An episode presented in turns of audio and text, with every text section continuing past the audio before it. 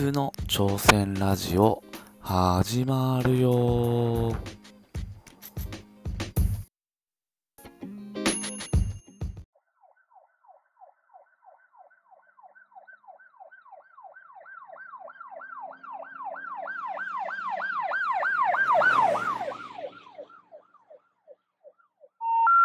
The number you have dialed has been changed. The new number is. Please note, the new number is.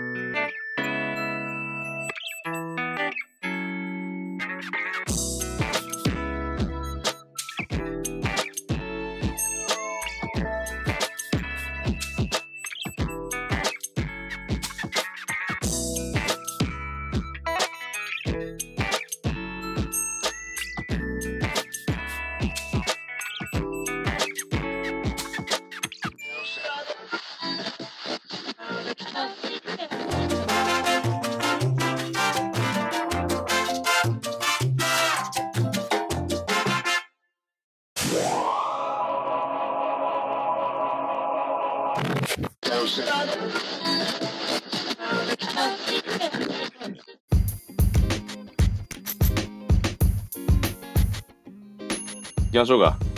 いきますかね。はい、それではですね、普通の挑戦ラジオとは、はい普通カンパニーの代表を務める竹之内が、2029年に鹿児島県姶良市へ体験型観光農園兼グランピング施設をオープンさせるべく、衣食住をテーマに全国の情報をバラエティーチャレンジ要素満載で、パーソナリティの中ポンと、えー、オブザーバーの兄貴と一緒に学びながらですね、様々な挑戦を応援して企画するラジオです。はい。はい。それでは今日はよろしくお願いします。お願いします。それでは今日はね、中ポン、はい和歌山県という話題に入る前にですね、はい。はい、僕あの、以前番外編であの、もう一つラジオ作りますよってお話ししたと思うんですよ。そうですね。はい。実はね、あの、携帯が一つにつき一番組っていうことなんじゃないかなってことで、はいはいはい。ちょっとですね、今3つ目の SIM なし携帯がちょっと見当たらなくて、うんうんうんうん。あの、ちょっとまあ、あの、なんか、うーん、パソコンでできるのかなって思ってる最中で、まだちょっとできてません。すいません。わかりました。まあそこはね、あの、まあそんな慌てなくてもいいと思いますけど。うーん。はまあ、なのでね、ちょっとデニムをね、あの、はい農家が語るっていう形でい。そうですね。ま進めていく、うん、もう一個のあ、はい。ところだったので、ちょっとシステム回収中ってわけじゃないですけど、システムがちょっと足りないので、今、できてないっていう状況です。はい。ちょっとこう時間があるときに、はい。ネタなりなんなり、まあちょっと、はい。練って、うん。まあ。まあ、最悪ね、ちょっとそういったのも僕が一人語りで、しゃ挑戦ラジオで喋ってもいいのかなとも思いつつですね。なるほどですね。うん。はいはい。まあ、そうですね。まあ、中ポンと兄貴とうんデニムについて語ってもいいかなと思いつつですね。うーん。はい。まあ、ちょっと、うん。はいはい。兄貴となんかいの収録はしてないんですか？そうですね。僕もやっぱりなんかバタバタしてて、なかなかできてないですね。はいはい。もう、まあ、そうですね。あれ、前回なんか、あのー打ち合わせの時に入ってきましたもんね、兄貴がね。ああ、そうですね。まあ、兄貴も兄貴あで打、ち合わせの時か。そうですね。打ち合わせの時だった気がしますよああ、ね。そうです、そうです、そうです。まだ、ラジオ始める前だ。今日番外、番外編やるんですよ、みたいな。うんうんうんですうね。ん。なので、ね、ちょっとまあまあ、年末に向けてね、やっぱり忙しい時期だと思うんで、兄貴も。そうっすね。うん。ああ、まあ、そうっすね。まあまあ、ですね。ちょっとまた、いろいろと僕も、ちょっとね、うん今、いろんな工面を、うん、はいはい。今、今は？農業、今ど、ど、どうなってるんですか、今？今っすね、この前なんかすごい、はいはいはい。なんでしたっけ？あのー、畑、なんか、植えるのにいっぱい、はい。あの、お、おね。うねですね、あ黒い、やべえ。船。船じゃねえ、船。ま、船 マルチマルチングって言って、はい。黒いビニールをね、畑にこう、打ってっていう形でね、あの、はい。50メートルを2本追加したりとか、何をやるんでしたっけ、今度はラッキョとねニンニクあーを植えるまあまだまだ何万個って植えなきゃいけなくて今ちょっとまだ途中なんですけど、だはいはい。なんかそこもなかなか思うように一人なんで進まなかったりとかすると、うん。うん、ちょっとね竹の内しっかりしろっていう状況に今全体的になってるんで。気分も。はい。気分もちょっとね、うん。あの頭がそこの野菜のところとお金のところとね、はいはいはいこう資金繰りのところだったりとかなるほど。いろんな生活費に対する捻出するためのはいはい。うんまあいろんなこうね人の知恵を借りながらとかうん。いろいろこうちょっと自分のモチベーションが多分数ヶ月前に比べたら今ちょっとね端境期というかはちょうどねこうなんかなんかねそういう時期なのかなって思い。いつつ、うん。人でね、一人でやってるから、みんあのー、タケポほら、あの、うん。コラボして話すはいはい。のを聞いたら、やっぱりみんな孤独との戦いというかね、そうです苦ねしいからポッドキャスト聞き始めますよとか、やりだしうますん。っていう人が多かったんで、やっぱ一人でね、ずっと何かやるっていうのはやっぱ本当、そういううん。孤独を感じるところがあるんでしょうけど。だから僕の休息の場がね木曜日のこの時間って本当にありがとうございます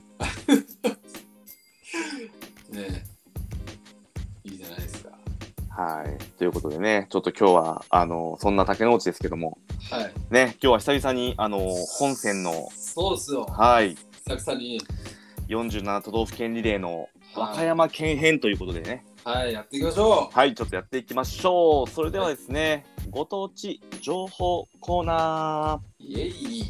イエイっていうことでね、和歌山県ってね、あのー僕、全然話変わるんですけど、はいはい。京都府って京都市があるんだなって思って、はい。それだけです。京都府じゃなくて京都市があるとう思う。ん、京都府、京都市なんだなと思って、京都府、京都市？はい。東京都、東京市ってないじゃないですか。ないですね。それと一緒で僕ないと思ってたんですよ、京都が。はいはいはい。はい、それだけです。え、な、えな、な、え、京都府、京都市ってのがあるんですか？おります、おります。え、そうなんですか？あ、大あ、な阪府、中も知らなかったた。。そうそうそうそうそうそえー、もう京都、京都ってもう京都、う。もうなんかそのブランド化されてて、京都。なんかね、京ブランド化されててね、あれでしたから、都えー、京都、京都府、京都市。えー、そうそうそうそうそう、そうなんですよ。そっかそっか、大阪府、大阪市がありますからね。そうそう、そうなんですよ。えーまあ、なのでね、いずれこう、ちょっと、あのーね、お話しするとは思うんですけども、順々にね、そうですね。まあ、一旦和歌山県なんですけども、いやいや、や、もうこれはね、あの、和歌山県の後が、次、奈良でしたっけ、和歌山のあ、後って。奈良か。和歌山の後が、えーっと、奈良県ですね。あ、なるほどですね。です。で、三重県、滋賀県、京都府ということになりますので、あそうです、そうです。うん。で、和歌山県っていうのはね、和歌山市がもちろんありまして、はい。はい。人口はね、93万人なんですよ。うーん。まあまあ。うん。で、えっとね、面積が、あのーそうですね、人口密度ってのが、1キロ平方メートルあたり195.8人とはいはいはい。いうところなんで、まあ、これで、えっと、そうですね、言うと、まあ、前回、兵庫県でしたっけ？前回はい、大阪府でしたっけ、えー、大阪でした。大阪はあの881万人いたりとか はいはい。兵庫県も547万人とかで一気。に、うん、ちょっと地図で和歌山県って言ったらなんかね紀伊紀伊半島、そうですね。うん、高野山とかね今日、はいあのお話しする中で出てくると思うんですけど、はい。まあ、結構神秘的な場所というかねうん。大陸なんだろうなこう突き出てる感じのイメージが僕あって、はいはいはい。うん、まあまあみみかんとかねそういったなんか農作物もね有名ですよね。そうですね。なんか、台風がよく来るところっていうイメージですよね。そうですそうです。はもう、あのー桃鉄っていうゲームで言ったら、だいたい台風の時期になると、このい。おみかん農園とか持ってたら、あの、はい何百万円の損失がありましたみたいなので、おへえ。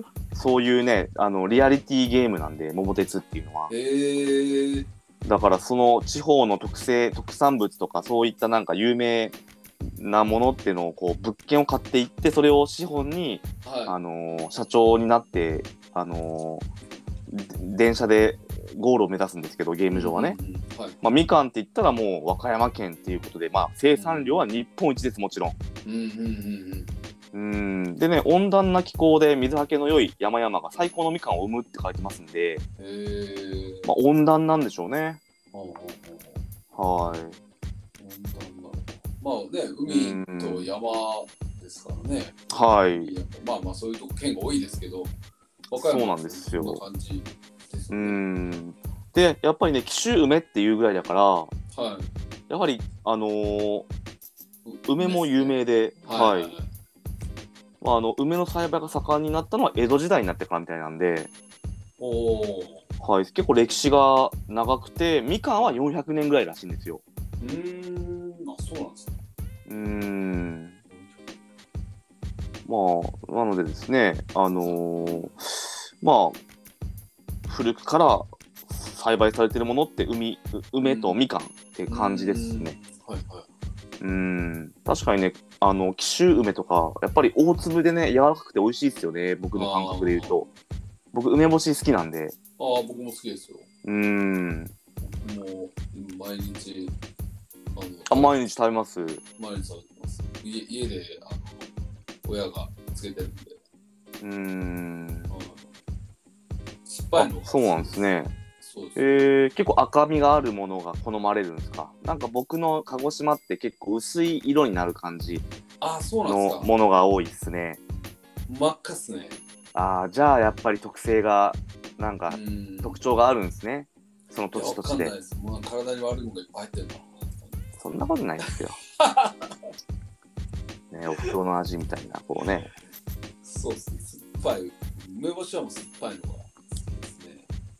ちょっと甘いの、甘い、甘いんですかね。なんとかあるじゃないですか。うーん、僕甘いのが欲し好きかな、僕は。あ、そうなんです。僕はそれは本当苦手で。酸っぱいのはね、逆にこう、酸っぱいってなっちゃうから、はいはい。ご飯か、ご飯かき込んでしまって、なんかどっちが、どっちが主、まあ主食はね、ご飯なんですけど、あ確かに。なるほど。あ、それはでも分かる気がします。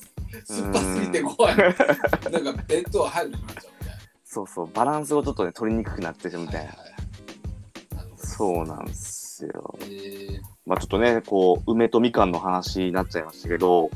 まあそんな中でね、やっぱりこう、いろいろその、なんか B 級グルメってわけじゃないんですけど、はい。なんか卵で焼きそばを固めたなんか名物、うんうんせち焼きってのがあって、ああ、なんか、はいうん、これ小麦使わないみたいなんですよ。はい。はいはい。お好み焼きとはちょっと違うみたいな。ちょっと違うっていうことで卵だけを使って焼きそばをお好みのように固めた料理っていうせち焼きっていうせち焼き。うーん節約ないですね。そうなんですよ節節約はしたいですけどはねあのい。ーせち焼き。なんか方便であの、はいむちゃくちゃにするって意味でせち焼きうーんせちがうむちゃくちゃにするっていうのがそっちの方言ではせちがうっていうんですけどはい。うん。えー、せちだからまあまあそうですね。うんいいっちゃがっつっていいっちゃがじゃないですね。大分ってなんなんて言うんですか？うんむちゃくちゃでいいみたいな意味ってなんかあります？大分で、えー。方便で。むちゃくちゃ。えー、むちゃくちゃ、むちゃくちゃって言います。ね。おおけ鹿児島とかあったら適当に、あけど確かにそういうそれって言ったらイコールってなかなかないかもですね。うーん。和歌山県の方便ではあのそういうせちがうっていうことをむちゃくちゃにするって意味らしくて。うーん。うん。卵で焼きそばか。うんうんうんなるほどですねであとはね高菜の葉でご飯を巻いた郷土料理ってのもあってうん。はい。めはり寿司っていうんですけどはいはい。まあ漬物とかの高菜ってあるじゃないですかはい。あの葉っぱでご飯を包んで握ったものっていうなんか昔のなんかうーんなんかねあのー昔のなんかこう葉っぱでくるまれたおにぎりみたいな中に入ってそうな感じ、うーん。なんか昔なんかたくたくあんじゃないけどなこれ美味しそうだなと思って僕思って、はい。高菜僕結構好きなんですよ。ああ。で、高菜の葉っぱでご飯包んだら、それは美味しいだろうなと思って、うーん。なんかね、山仕事とか農作業に出る際のお弁当として食べられてたらしいんですよ。ああ、はいはい。うん、保存食みたいな感じなんですかね。うーん。うーん。まあ、ちょっと僕は苦手かもしれないです。食べてみないと分かん高菜ない自体が。あ、高菜自体はそんな嫌いじゃないですけど。うー。そうんですね。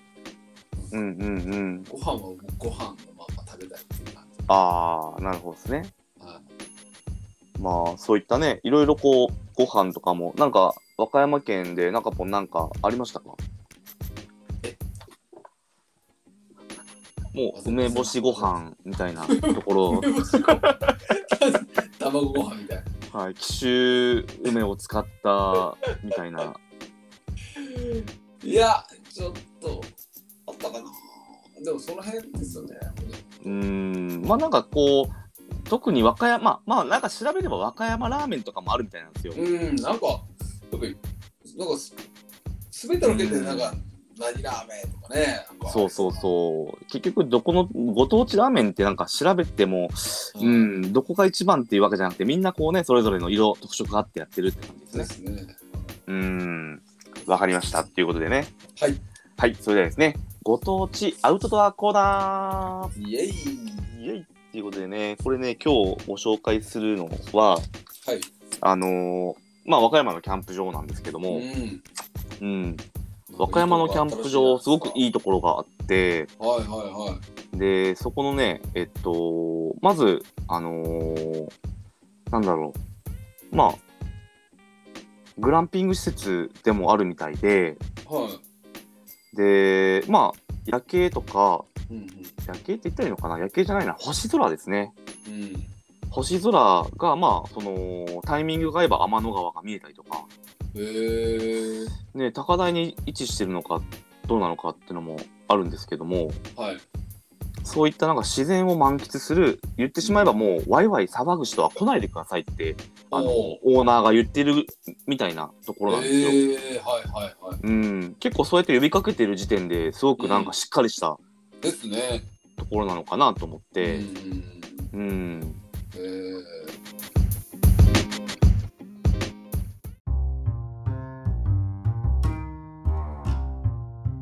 ありました。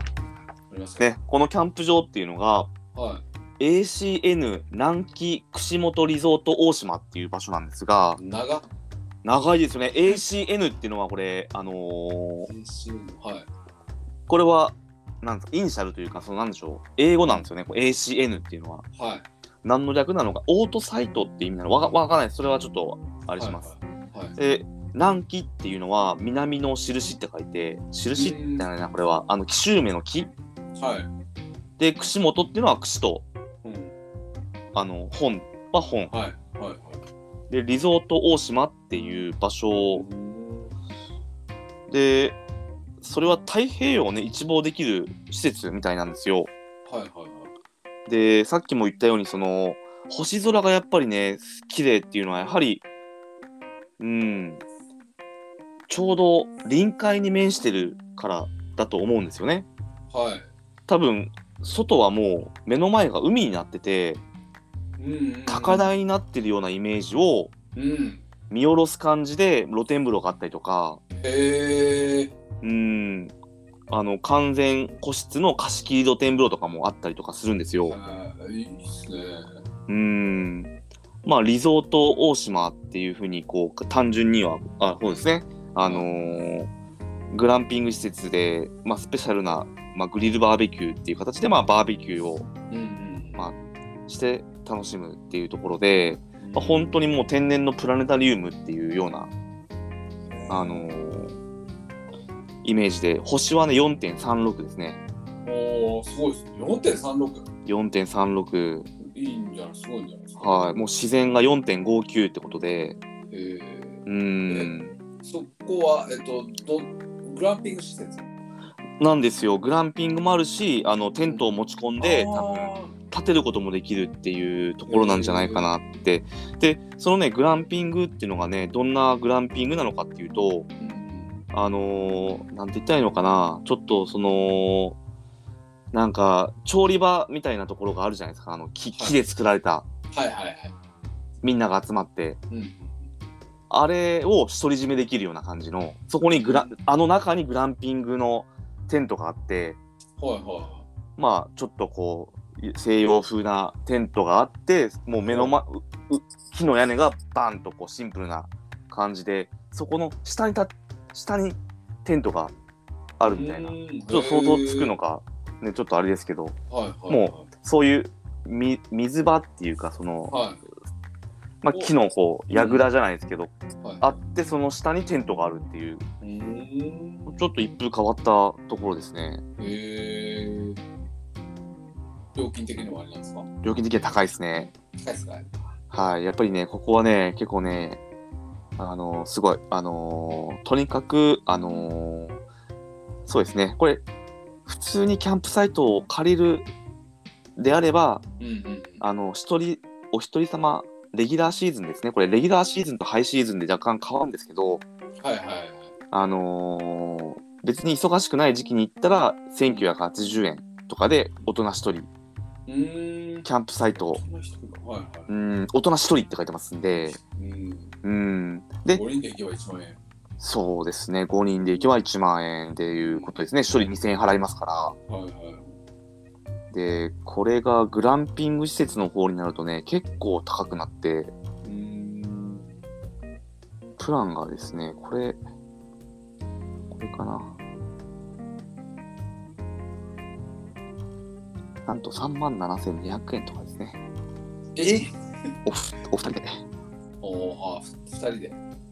お二人ではいはい。だから一人まあまあ、でもまあそういう、まあ値段もね、やっぱその、あるでしょうまあそういう、それぐらいの価値がある施設だったら、うんいいんじゃないですか？だって。ねえやっぱりこうねうん。行きたくても行けない場所でしょうし。うんこれは多分ね特別な場所ですねうん。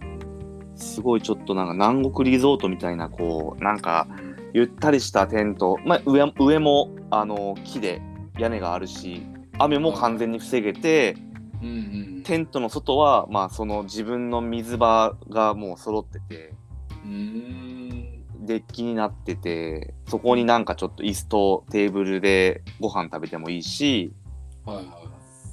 まあ、ゆっくりくつろげるっていうこのプラン自体はまあ1万6800円とかね、うん。まあ、大体まあ1万5000円前後、うん。うん、でまあ夜はもう本当に星が綺麗でうん。ゆっくりくつろいでもらえるためにあんまりこう騒ぐ人は来な来ないでくださいって言ってるようなえーうんなんでねなんかあの洞窟のツアーとかうん。でシーカヤックとかもできるみたいでうん。ね、いろいろこうなんか海が近いっていうのもあるからちょっとこう降りていけるところがあるんでしょうね。でしょうね。うん、まあでも、ですね。ちょっとね、うん。料金は高いでしょうけど、そういうしっかりとした施設だったら、うね、ん、綺麗で、ね、あのそうそうそう快適に過ごせるんだったら、うん、自然を満喫できる。うん。ね、露天風呂これが一番僕気になってね、はいはい。うん、すごいなと思って。露天風呂。はい、絶景を見れるっていうそこから。はい、もう海なんで。もう和歌山県ってやっぱ海に囲まれてるイメージというかね。はい。なんかそのね。ちょうど下の方ですから、うん紀伊半島の多うん分あっちの奥の方にあるんじゃないかなとは思ってて、うんうんううん。ん、へだからね、うんうんうん。まあ、これも、そうですね。あのーそうだな。うんうんうん。もう本当に近くに何もないんじゃないでしょうか。なんでしょうかね。ローソンとか19キロ入ってますね。ーおお。周りには何もないみたいな。はいいじゃないですか。い。ねえ、本当になんかその、うん。ゆっくりしたいときには。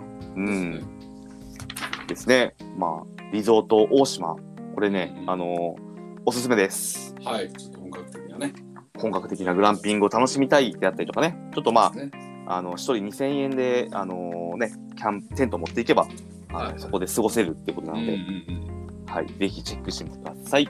はい、はい、それではですね、ご当地有名人歴史の偉人コーナー。イエイイエス。はい。はい、ということでね、ここはね、中ポンの独断と偏見で語るコーナーとなります。今日は何でしょうか、はい。今日はですね、えっと、まあ、偉人で、まあ、偉人というか、まあ、基本的にはその、出出身、偉人だったり有名人の人の出身地っていうことで、いつも発表してると思うんですけど、はいえっと、今回はその、えっと、和歌山県、たえー高野山っていうところがありますね。うーん。はいあります。そこですね。そこで、あのまあ、皆さん知ってると思うんですけど、あの空海。空海。はい。最長空海。はい。いうとっても有名だと思うんですけど、日本で仏教を広めた人ですかね。まあ中学で習人はいないと思います。はい。中学でね、多分習ったと思うんですけど、はい今日は。そこ、高野山っていうのは僕ちょっとすごい気になったんで、うん。はい。で、今日はもうその話をして、はい。はい。お願いします。見ようかなと思ってます。はい。高野山のあの金剛無寺っていうところがあって、うんうんうんそこで、えっと、えー、まあさっき言ったあの空海ですね。はい。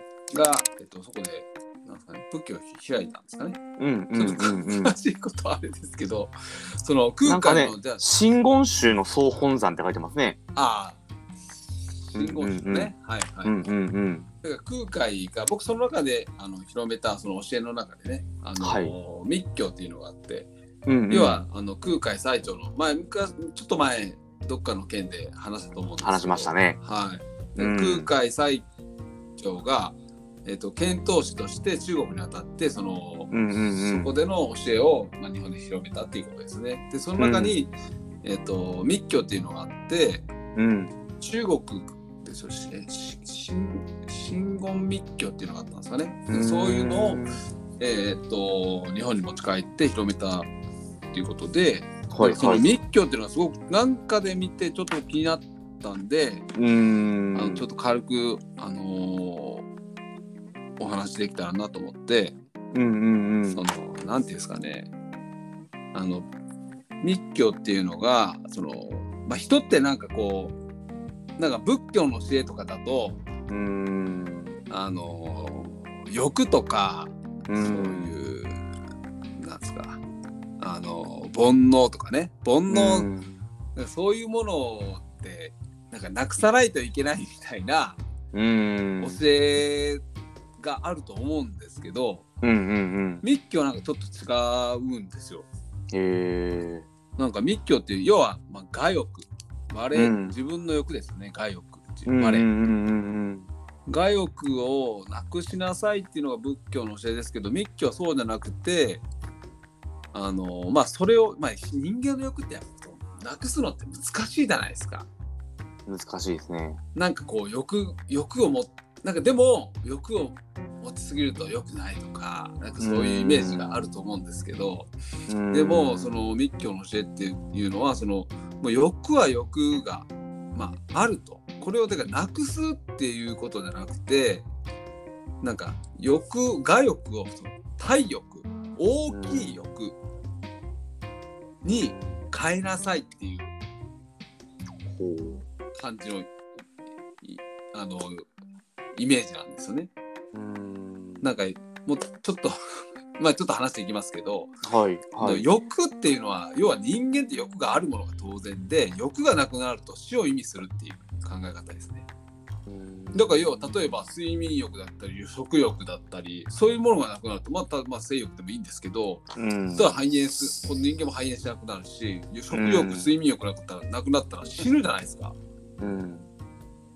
そうですね。ですよね。だからその欲っていうものはあるものだっていうのを認識するっていう考え方ですね。へえ。だけん生きていくためには生きていくために必要な欲っていうものがあると。だからそれを否定するんじゃなくて、あるものはあるっていうふうに認識をする。でそれをなんですかねその欲っていうのをそのただ自分自身のためにん自分自身のその自己満足で終わらせたらいけないっていうかうん。その欲を大きくするだから体欲に変えるってさっき言いましたけどうん。要はわ分かりやすく言うとじゃあなんか美味しいケーキがありますよとうん。そしたらこれを一人で美味しい美味しいって食べるんじゃなくてうん例えばね友達と分け合うとか家族と分け合うとか、そした、らそれが要はあのそれ食べたえっ、と要は相手にあげることも自分の喜びになるしそれで喜んでるくれるのもその人相手が喜ぶことにつながるじゃないですか。うん。だから人にこう人も自分も嬉しいし人も喜ぶと。うんだ。からその欲を大きくすることでまああのまあ要は共共有しなさいとか喜ぶこと人人に呼ば喜ばせることにつなげなさいっていうことですうね。ん。だから要はそれってなうんそのきっかけっていうか人を喜ばせるものにつながるとかそういう喜ぶっていうのは要は自分の欲要は人の欲があるうんあったからこそそういうものにつながるんだよっていうはい。なんとなくわかります？わかりますね。ちょっと僕あの説明が下手だからあれですけど今日は一段とスムーズに説明してると思いますよ。本当ですか？はい。だから、うん、そういうことらしいですよ欲を捨てるものじゃなくてあるものだと認めるとだからでもでも人ってそういう考え方をしてると思うんですうん。よその、うん、僕もだからそのなんていうんですかね。なんか人ってこうきなんかいい人じゃないといけないとかやっぱ思うじゃないですか、うん。いい人になりたいとか人に好かれたいとか、でも自分の中で僕はもう人間ってクソって言ってますけど、うん。しょっちゅう。でもやっぱそういう汚いものって言ったらおかしいですけどそういう欲だったりとかやっぱその、うん。まあ一般的に言われるそのせこいとかきらあの汚いものってやっぱ人間って誰でも持ってると思うんですよ。うん。だからでもそれを認めてあげることでとか自分でそういうものがあるって認識することでその自分のことも分かるしだからこそうんあいこういうことしちゃいけないって思うし、うん。うん、相手を傷つけちゃいけないと思うしはい。っていうことだと思うんですよね。うんうんうんうんうん、だからなんていうんですかね、うん、なんかその、うん、なんなんて言ったらいいかなだからまあそういう考え方が中心にあるのがその立教みたいなうん。感じらしいんですよ。それをじゃあ持ち帰って、日本で真言宗っていうのを開いたっていう。そうですねだからまあちょっとこれまた続きがあるんですけどはいはいはい。あのーあ長くなっちゃいますかね。まあ大丈夫ですよ。だからその続きというかはい。その人間っていうのは誰でもやっぱりそのうん人を喜ばせるっていう、うん。えーものをやっぱりそれって感動するわっていう人も多いと思うんですよう人って。んだからもともとそういうものを持ってる人を喜ばせたりとか、うんえー、とそういう喜びを見て自分を喜ぶと、うんそういうものを誰でも持ってるんですよ。だからそれがその菩薩っていう、うんまあ、仏様であるそれ自体、はい。はい。だから菩薩という仏様そのものがそういうものだっていうんですよ。ほう。だから決して欲や煩悩をなくさないと仏に近づけないとかそういうものではないと。誰しもがなり得るというそうでことですすね。だからだから一人一人その個人個人ねもうそういうものを持ってるだからうん。そういうものを気づいてくださいねうん。ということらしいです。うん。だからもう欲っていうのはあるっていうことですよね。うん。だからそれは心の中に菩薩があるみたいな菩薩、ほうん、その菩薩を引き出してう。要はあなたじあなた自分だけの自己満足でなくて、うん。うん、みんなのこの満足に変えていこうよっていう考え方ですよね。はあ、わかりやすい。うん。素晴らしくないですか、素晴らしいですね。やっぱうんり、真言宗、すごいですね。うん、なんかそういう考えを聞くとちょっとこう気持ちがうん、楽になります、僕は。そうそうそうそうそう、んなんかこうしないといけないとかやっぱ今の世って多いと思うんですよ。ね。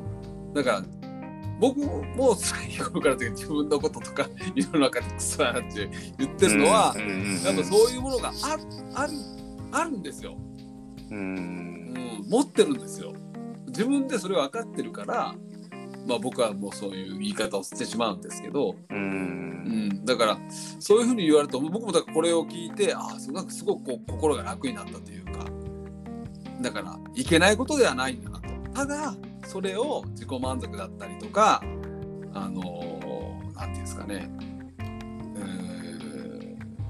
一人の中でもうそれそれだけで終わらせてしまうんじゃなくて自分がもっとこう世の中をこうしたいとかこうなってほしいとかいう思いがあるんであれば、うん、その欲っていうのをもっともっとこう中途半端にじゃなくてももっと大きく膨らましてそれがね、うん。人のためにとか自分の中だけでもね何回も言いますけど終わらせるんじゃなくて人に喜んでもらうとかそういうものをうんつなげていく、ね、やってみるとやっぱそれがまた本当変わっていって体力になってそれが要は人とのつながりだったりとか人を喜ばせること、まあ、そういうのが幸せにつながるっていうことなんでしょうね。なんかうん。面白いなと思ってだから面白い。うんなんかこの意味を履き違えるとまた悪いんでしょうけどすごくこうねあの、うん真摯に受け止めてうん。やるとまた変わなんか本当世の中ってまた変わっていくんじゃないかなっていううん。気はしますよね。うん。うんまあ、僕は本当軽くでしあのペあの聞いただけだからちょっとわかんないですけど、うん。けど、ねようやく、あの、ね、わかりやすいは考え方、うんはい説明わかりやすかったです。い、本当ですか？うん。ね欲ってやっぱり、ね、持つことで、なんかその悪って思っちゃう部分もそうそうそうそう。うん。なりますし。ね。そうじゃないと。だからそれが自分の中だけで完結しまう、してしまうとしようとするとそれがうんまあ悪に近いものになってしまう場合があるんじゃないかなっていうことだと思うんですよ。なるほど。うん。えそうそう。だからなんかねもぼもっとこの密教っていうのを知りたいなと思うしなんかねねちょっとさっきだいぶ興味持ってましたもんね、前回も密教うに。ん、うん、高野山うんちょっと行ってみたいです僕。うーちょっとん。修行してきますよ。いつか。マジっすか。なちょっとだけね。うん、いいかもですね。まあ十分国先もね、あの、うん洗練された街ですけど。いや、でも確かにそうですよね。うーん。はい。まあ、宇佐神宮とかもね、大分ありますし。そうそうです。あと、ね、うん僕もあの役役の時とかに行ったりしてますけど、あのあるんですよ。うーん。ああ、なんなんなんなんなんなんだっけ。はい。どうでした？その厄払いみたいな。役払いしてあの有有名ですよ。あ、ど忘れしちゃっ宇佐神宮でもなく、た。はい。あるんですよ。もう3回行ったんですけどね。前役、翻訳、後役ってね、そこで役払いしたんです。ご利益はあったんですかじゃあ？どうでしょうさかね。最小限に、最小限にね、今生きてることっていうのは、うん。ね、やっぱり何かしら効果があったわけじゃないですけど。まあ、ああいうのでもなんかこう、自分のこのね、考え方とかをこう考え直すとか見つめ直すとか、そういうきっかけの方が僕は大きいと思ってるんで。それを役払いしてもらったからいいことがあるとか、悪いことが起きないとうか、んそういうのはあんまり僕はもう思わないですよね。うんうんうんう。うんん。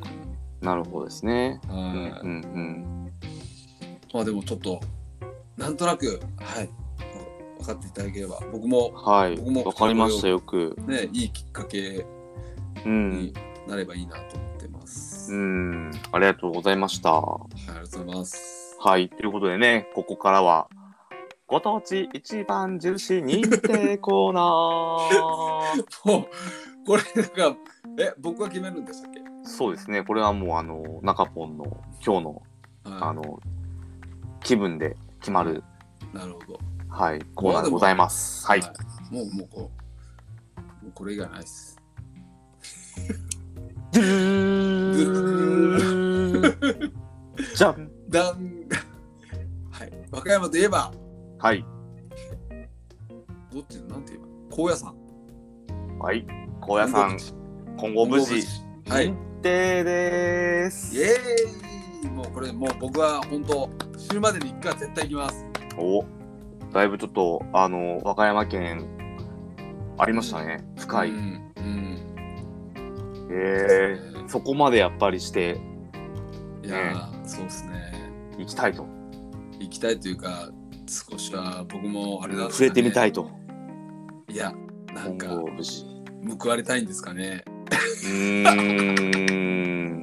知らないけどまあけどね、こう心を空っぽにしてなんかね、そういう何か一日でもなんかそこに宿泊して、修行というかね、ううん。ん、いやいいと思いますよ。ですよね。はえいちょっとそういうねー、うんうんうん。行きたいと思います、はい、ぜひね、中ポン、それは叶えてください。僕もその時に、はい。はい、一緒についてきますので。いやこういうのは一人で行くもんですか 誰かと言ってないです、あのー、ね、あのー、四国を回るのは、あそれは僕、ね。そうですよ。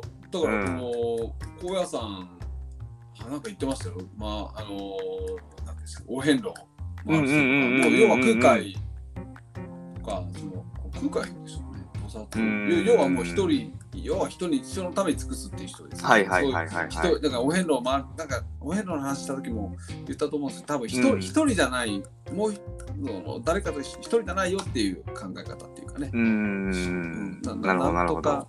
うん、なんか、まあね、いろいろこうなんか土地土地によってね、やっぱりその、はい。そういう神聖な場所っていうのがあって、うん、ねねえ。えぜひ行ってみてください、中ポン。はい。はい、ということでね、えーご当地、えっ、と、一番印は、金剛無事はい。高野山ということで、は。はいい、認定です。おめでとうございありがとうございま。ますす。はい、すみません。ちょっと今日長くなっちゃいましたけど。いえいえ、もう長ポンがね、こうきっちり、かっちり喋ってもらったんで、金剛無事に、はい高野山。でうんも大事な考え方でしょ？これねうん、考え方大事ですね。はい欲っていうのが存在するって認めるってことと、はいうん、やっぱりね、本当に自分の、その、まあ、ことだけではなくて、こう、人を喜ばせるっていううんね、ううんん、なかなかね、できないことですよ。難しいそうで。す。そうです。そうん、頑張ります。はい。ちょっと元気もらいました。ありがとうございました。はい。ということでね、こう、アフタートークということで、ちょっとはい話していきたいと思うんですけども、はい。まあ、次回はね、奈良県ということで、奈良ですね。はい、奈良県でございます。鹿とかね、なんかいろんな、奈良とい、奈良といえばなんかね、はい。なんかいろんなありますけど、ね。なんかもう、あのーいっぱいなんか寺院があったり、神社があったり、うんわかんないですけど、ね、奈良、ね歴史のある修古墳があったり、修学旅行、はああ、行きましたか、奈良に。京都、奈良ですか？い。そうです。そうです。だけも違いました。中学僕ね、どこに行ったな、北海道に僕はね、え？高校の時に行って、はい中学校は忘れましたね。忘れる？小学校は宮崎シーガイアに行って、おー忘れるって何なんですか？中学校なんで忘れる？多分ね、けどね、熊本とかだったかな。グリーンランド？はいはいはい。あ、うんグリーンランド？だ行ったか？な。忘れるっていうちょっとね、僕も覚えてない。い。なんでしょはいはい。う。なん雷神。なんかね、ありますよね。なんだっけ？ってど忘れした。うんジュピタジュピター。ジュピターは大分か大分。ー大分か。へえ、そうななんんでね行っ、てないですか？京都は行ってないっすね。京都は行ってないっすよ。奈良京都なんて行っまで行ったことて、ないですか？行ったことないっすよ、一回も行っ。てくださいよ。なんかポン、意外といろんなとこ行ってますもんね。僕意外といろんなとこ行ってます。うん奈良京都は多分いいと思いますよ。ねえ、ほんとなんか、そういう発想が今までなかったのかな。まあでも、まあなんかのきっかけがないとやっぱ行かないですよね、なかなか。うん時間も働いてたら時間もないし、やっぱ。特に結婚してたら時間もないし、僕みたいにもうチャラチャラチャラチャラ生きてる、ね、人生だから。まあけど、こう独身時代とかにね、なんか機会があったら、行ってみようっていうきっかけもなかったし、うんなんか大分にいる時も鹿児島に帰るっていうので、鹿児島しか帰らなかったから、九州からら基本出てないですよね、あんまり。うんうんうーうん。ん。まあ本社がね、兵庫っていう。ねまあ出張で兵庫に1回行って、うん東京にうんううーん、2回行ったかな、3回うん行ったかなってぐらいでもう直行直帰ですよ。泊まることはは。しなかった気がする。泊まったのかな、うんうんなんで日帰りやねんって思ってましたからね。うん。なるほど。うーん、まあ翌日もね、仕事があるしとかいう感じで。うんうんううんん。なんかどっか弾丸で行ってみたらいいじゃないですか。今この前もちょっと話しましたけど、うんうんうんうん。ね格安で行けるんだかそうら。そうそうそうそ僕なんかもうなんか行きたいなと思いますよ。う。うんうん。なんかね、本当時間見つけてね、毎もうここに何月何日ここに行くってなんか決めるっていいって言うから、いやいいっすい行くだけ行ってないですよ、ねえ安いんだから。なんか2月とかね、そこら辺のなんそうっすよかタイミングとかで。うんまた気分も変わるし、そうそうそう。うん、なんか本当にね。そうそうそう。だから今日なんか外国人がね、チャリ乗ってて、あの、はいマウンテンバイクみたいな感じで、カップルなのかわかんないですけど、はあの、僕の畑の近くい。ほうほう。のところ、まあ、そうですね、あの、ピチピタッとした服着て、はいは三もうなんかレーサーみたいな感じで2人、休憩して談笑してたんですよ。へえ。あー結構ね、まあ多分大分とかでもそういう国先とかあったらそういう景色って見ると思うんですけど、どこでも見ると思うんですけど、海岸線とかね。まあうん。あの、も面白いですもあ、本当ですか、まあ、やっぱ羨ましいなと思いますよね、なんかね。バカンスで来てんのかな？もしくは、どうなんだろうって思って、最近ね、あのー上限が撤廃されてね、たくさん外国人来て、もう今、すごくなってるじゃないですか、もうホテルも満室ですよ、あー。もう平日。ええインバウンドが始まるよ、始まなるかな。みたいな。はいはいはいいやだからそうやってね、長期休暇とかね、なんか海外の人とか1ヶ月とか景気で休むって聞くとかあるじゃないですか。日本人って働きすぎなのかなって、なんか、働きすぎですよ。うん、働かなくなった時に俺、いや、サボってんのか、まあサボってんだけど、いやそうなんですよ。なんかね、僕本当いや、僕も、いや、遊んでくださいよ。人生一回しかないんだから。まあね、確かにそうですね。そうっす僕だってもう今、時間と金があったらもう遊びまくりたいですよ。確かにね。というか、う僕思うんですけど、なんかこう、ね、働いてて、うん。満金がとか言うんですよ、友達が。はいはい。こ今日、今月はこの、こいつが今満金だから、みたいな。いやいやいや、うんはいはい僕なんかもういつ休んでもいいと思ってますからね。ああ。人生一回しかないんだから。いやいや、遊びたい時に遊べよ、みたいな。確かに確かに。で 休めない雰囲気作ったらダメですよ。確かにね。それちょっと悪い、なんかね。はうんい。。そうっすよ。確かに確かに。うん。まあまあ。じゃあちょっとね、はい。なんか、ね、ちょっと次回は奈良県ということで、はい。やっていきましょう。はいね、ちょっと想像上ではトラベルしちゃうんで、はい。はいで。すね。はい、ということでね、はいそ。れではまた会いましょう。バイバイ。はい。バイバイ。